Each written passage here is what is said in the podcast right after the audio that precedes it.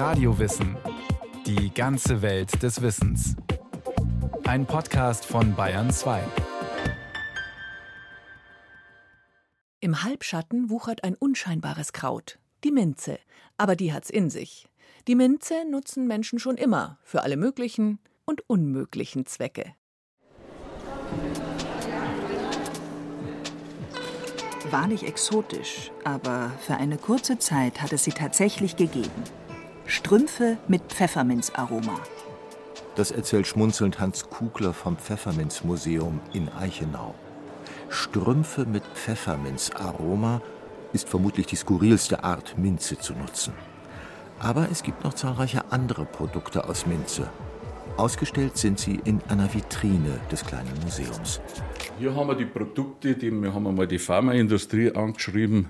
Die haben uns dann so Produkte, in denen Minze verarbeitet wird. In Apotheken ist einfach aus dem Tee meist Öl gemacht worden über Destillation. Und dann ist das Öl eben in vielfältiger Weise, ob in Salben, in Lösungen und so weiter, halt verarbeitet worden. Mundwasser, Zahnpasta, überall. Wird heute noch gemacht, klar. Bloß der Tee kommt nicht mehr aus Deutschland. Das sind so ein paar Rezepte, was gemacht wurde. Und das sind alles Produkte, Lebensmittelhandel, also Bonbons, äh, Schnaps, Schokolade, alles, was man sich vorstellen kann. Wir haben von einem Österreicher eine Sammlung bekommen, diese kleinen Schnapsgläser. Der hat mir 600 verschiedene solche Schnapsgläser gegeben aus der ganzen Welt. Alles Schnäpse und Liköre mit Pfefferminzgeschmack.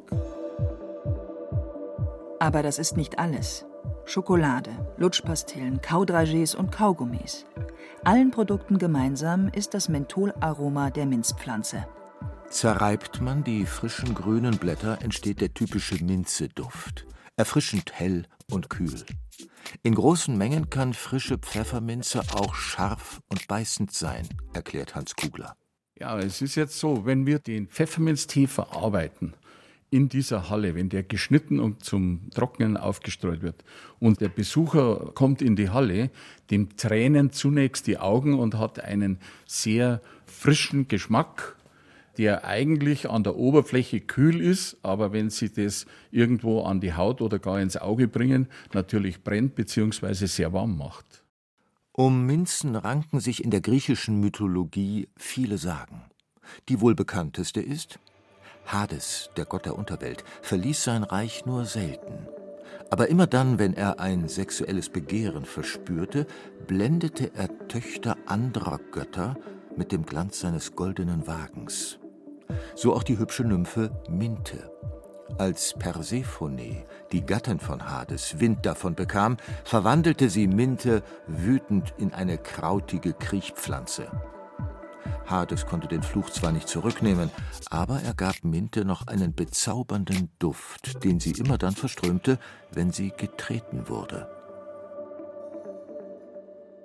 Der schwedische Naturforscher Carl von Linné hat Mitte des 18. Jahrhunderts die Minze erstmals wissenschaftlich klassifiziert. Menta, so der Fachbegriff, ist eine Gattung aus der Familie der Lippenblütler. Im Mittelalter nannte man sie Minza im Althochdeutschen. Im Englischen heißt sie Mint. Wasserminze, Ackerminze, Krauseminze, Poleiminze, Waldminze, rundblättrige Minze, Hirschminze und, und, und. Die Vielzahl der Minzen ist enorm. Darum wusste im 9. Jahrhundert auch der pflanzenkundige Mönch Walafried Strabo. In seinem botanischen Buch Hortulus hielt er fest, wenn aber einer die Kräfte und Arten der Minzen samt und sonders zu nennen vermöchte, so müsste er gleich auch wissen, wie viele Fische im Roten Meere wohl schwimmen oder wie viele Funken Vulkanus, der Schmelzgott von Lemnos, schickt in die Lüfte empor aus den riesigen Feldern des Ätna. Es ist aufwendig und schwierig, die einzelnen Arten voneinander abzugrenzen, denn viele sind Kreuzungen, bilden natürliche Hybride. So gehen Pflanzenkundler derzeit von etwa 25 bis 30 verschiedenen Arten aus. Beheimatet sind die meisten von ihnen in gemäßigten Regionen der nördlichen Halbkugel. Minzearten mit dem größten Aroma, wie marokkanische Minze und die Pfefferminze, bevorzugen Halbschatten für gutes Wachsen und Gedeihen. Das A und O für ihren intensiven Geschmack ist ein feuchter Boden.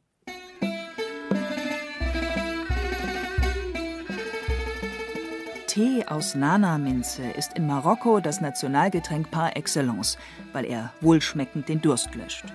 In Marokko ist die Nana-Minze auch gut aufgehoben, denn in Nordeuropa könnte sie in den kalten Wintern erfrieren. Das kann der Pfefferminze nicht passieren. Sie ist wohl die beliebteste Minze.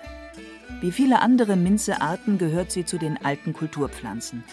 In altägyptischen Gräbern fand man jedenfalls Reste von Pfefferminzen. Sie sollten den Pharaonen vermutlich eine sichere Reise ins Jenseits garantieren. Aus den Funden in den Sarkophagen schließt man, dass schon 1200 bis 600 vor Christus diese Minzeart bekannt war. Die Hebräer bedeckten ihre Tempelböden mit Minze. Später kultivierte man den Brauch auch in italienischen Kirchen. Passenderweise hieß die Pfefferminze Erba Santa Maria. Nach dem römischen Schriftsteller Ovid war die Minze ein Symbol für Gastfreundschaft. Wenn etwa in einer seiner Geschichten Philemon und Baucis den Tisch mit Minzblättern abrieben und danach Fremde zum Essen baten.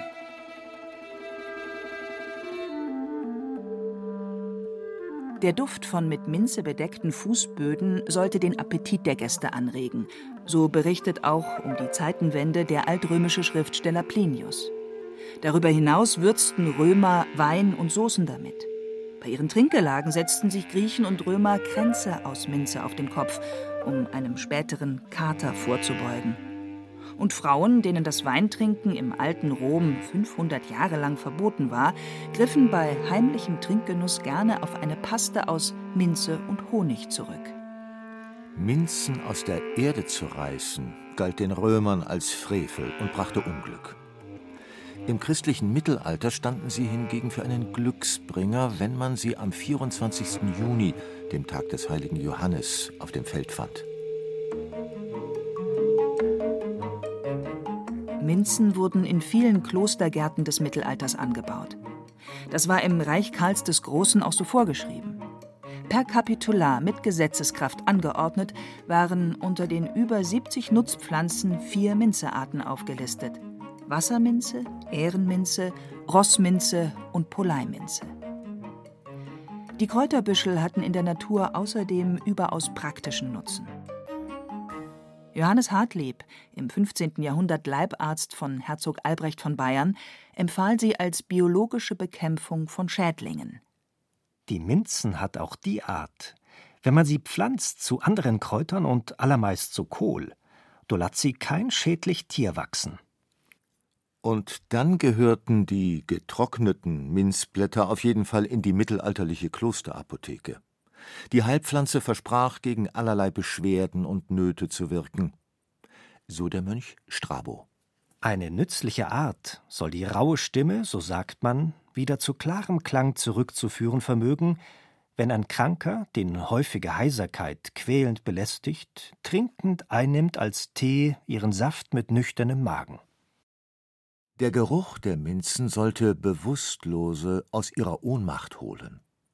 In Granatapfelwein getrunken, sollten sie angeblich den Schluckauf bekämpfen und Brechreiz beseitigen.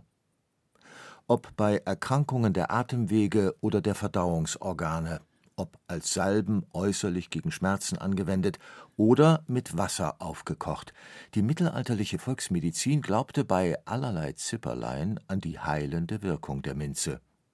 Das meiste ist allerdings längst überholt und gehört zum Anekdotenschatz.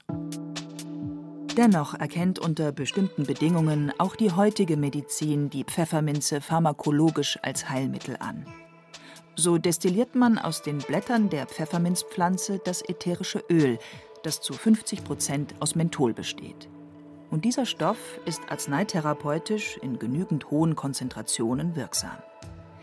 Bei welchen Beschwerden die Wirkung tatsächlich wissenschaftlich abgesichert ist, erklärt Professor Stefan Engelhardt, Pharmazeut und Leiter des Instituts für Pharmakologie und Toxikologie der TU München.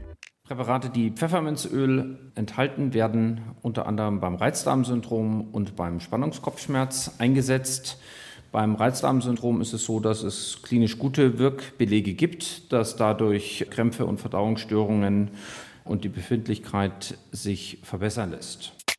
Magensaftresistente Kapseln mit Pfefferminzöl, die sich nur im Darm auflösen, können Schmerzen, Krämpfe, Verdauungsstörungen, Blähungen und Durchfall häufig deutlich lindern, wie Stefan Engelhardt sagt. Und?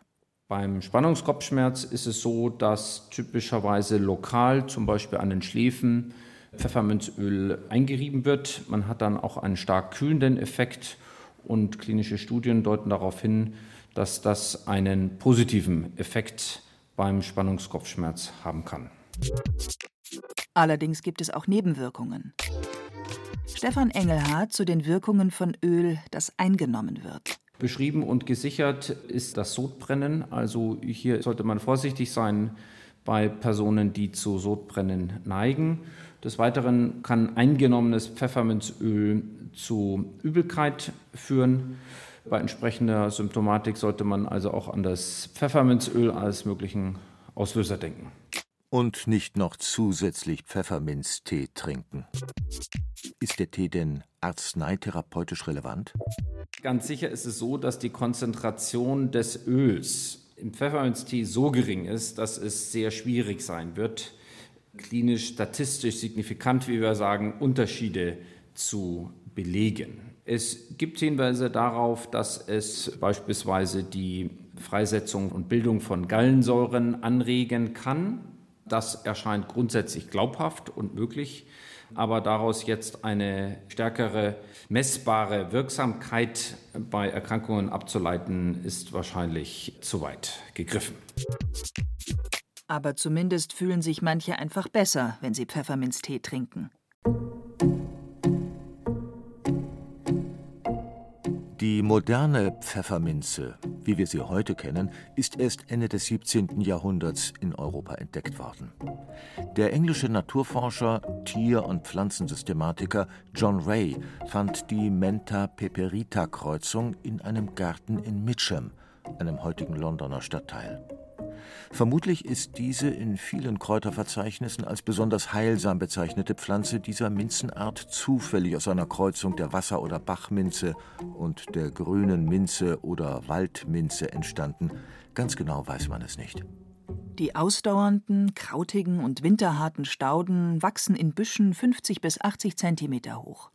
Ihre kantigen, weit verzweigten und haarigen Stängel tragen die weißlich-rosa bis lila Kelchblüten, die wie kleine Glockenblumen aussehen.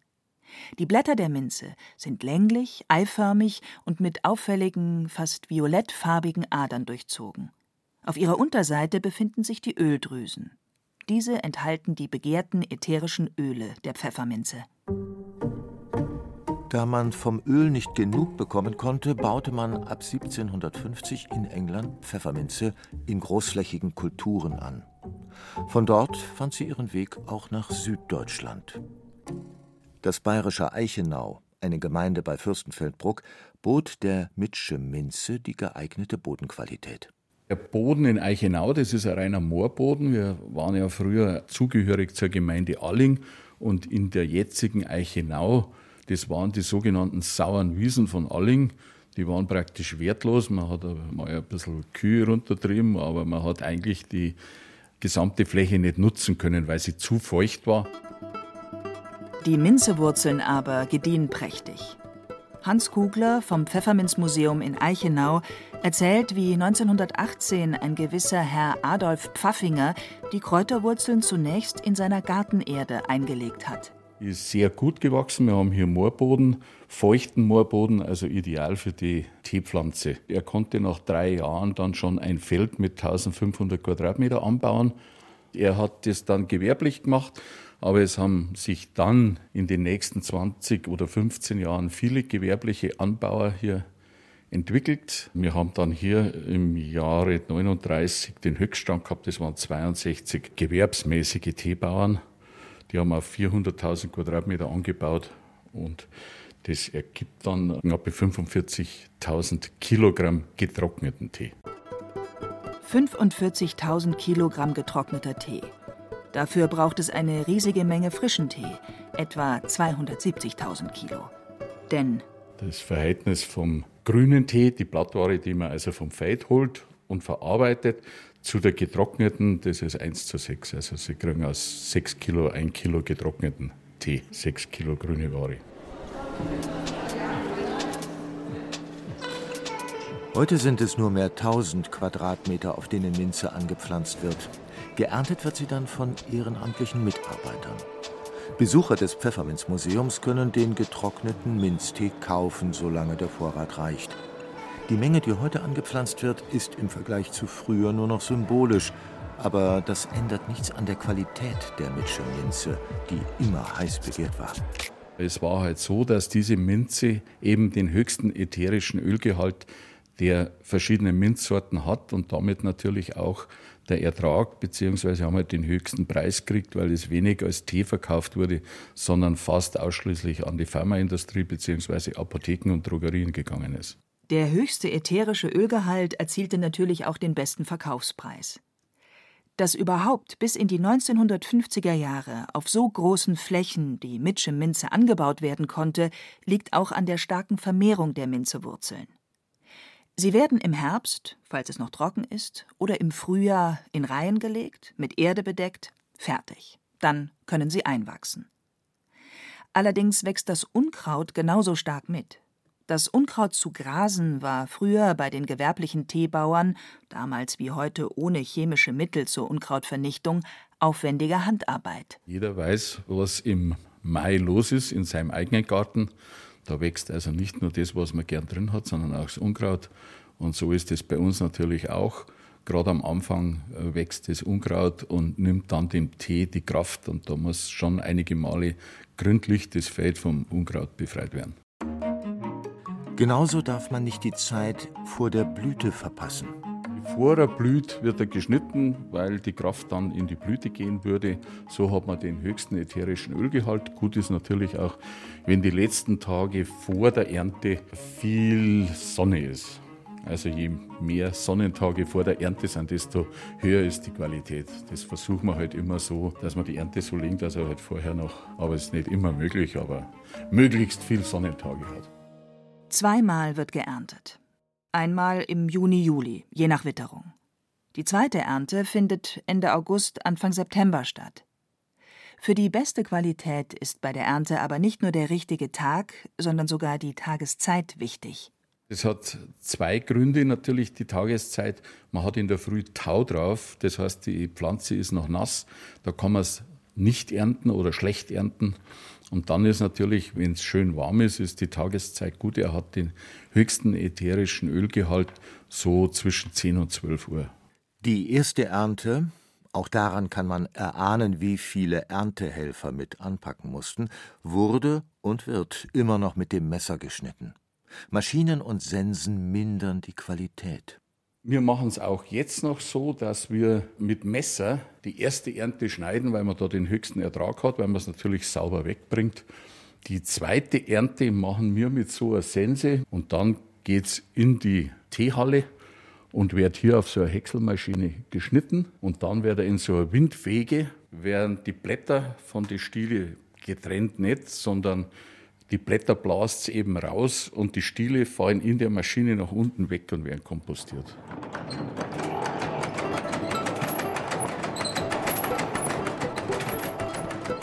Es hat aber auch Zeiten gegeben oder es hat Firmen gegeben, die reine Blattware wollten. Da hat man die von Hand abgezupft, die Blätter, aber das war natürlich ein teurer Spaß. Das Ernten musste schnell gehen. Und weiterverarbeitet werden musste auch ganz zügig, innerhalb von vier bis fünf Stunden. Früher wurden die Blätter noch auf Trockendecken in die Wiese gelegt.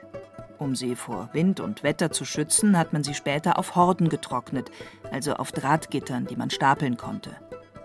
Im Laufe der Zeit baute man dann Teehallen mit Lüftungsklappen und Öfen. Nach drei bis fünf Tagen kamen die Pfefferminzblätter in Säcke und wurden so zum nächstgelegenen Güterbahnhof gebracht. Für diesen gewerblichen Pfefferminzanbau brauchte man kurzfristig viele Saisonarbeiter, die in der Stunde gerade mal Pfennigbeträge bekamen. Nach dem Zweiten Weltkrieg ging der Anbau immer mehr zurück. Baugrund wurde benötigt und die steigenden Löhne taten ein Übriges. 1975 hörte in Eichenau der letzte gewerbliche Teeanbauer auf. Heute wird für die Besucher des Pfefferminzmuseums noch auf einem kleinen Feld für den beliebten Tee geackert und geerntet. Wer Pfefferminze im Gartenbeet halten möchte, sollte die wuchernden Wurzeln gut einhegen und immer wieder kappen. Nach zwei Jahren umpflanzen. Das erhält die gute Qualität der Wirkstoffe. Auf jeden Fall muss der Boden immer feucht sein. Auch bei Minze im Balkontopf. Ob als Tee oder als Gewürz, Minze ist kaum mehr wegzudenken aus der Küche. Und so hat sich eine Pflanze aus Altägypten bis in die Gegenwart erhalten.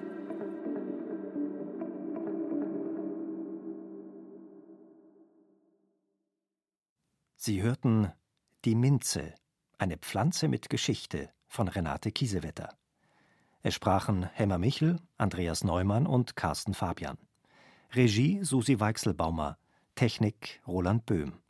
Eine Sendung von Radio Wissen.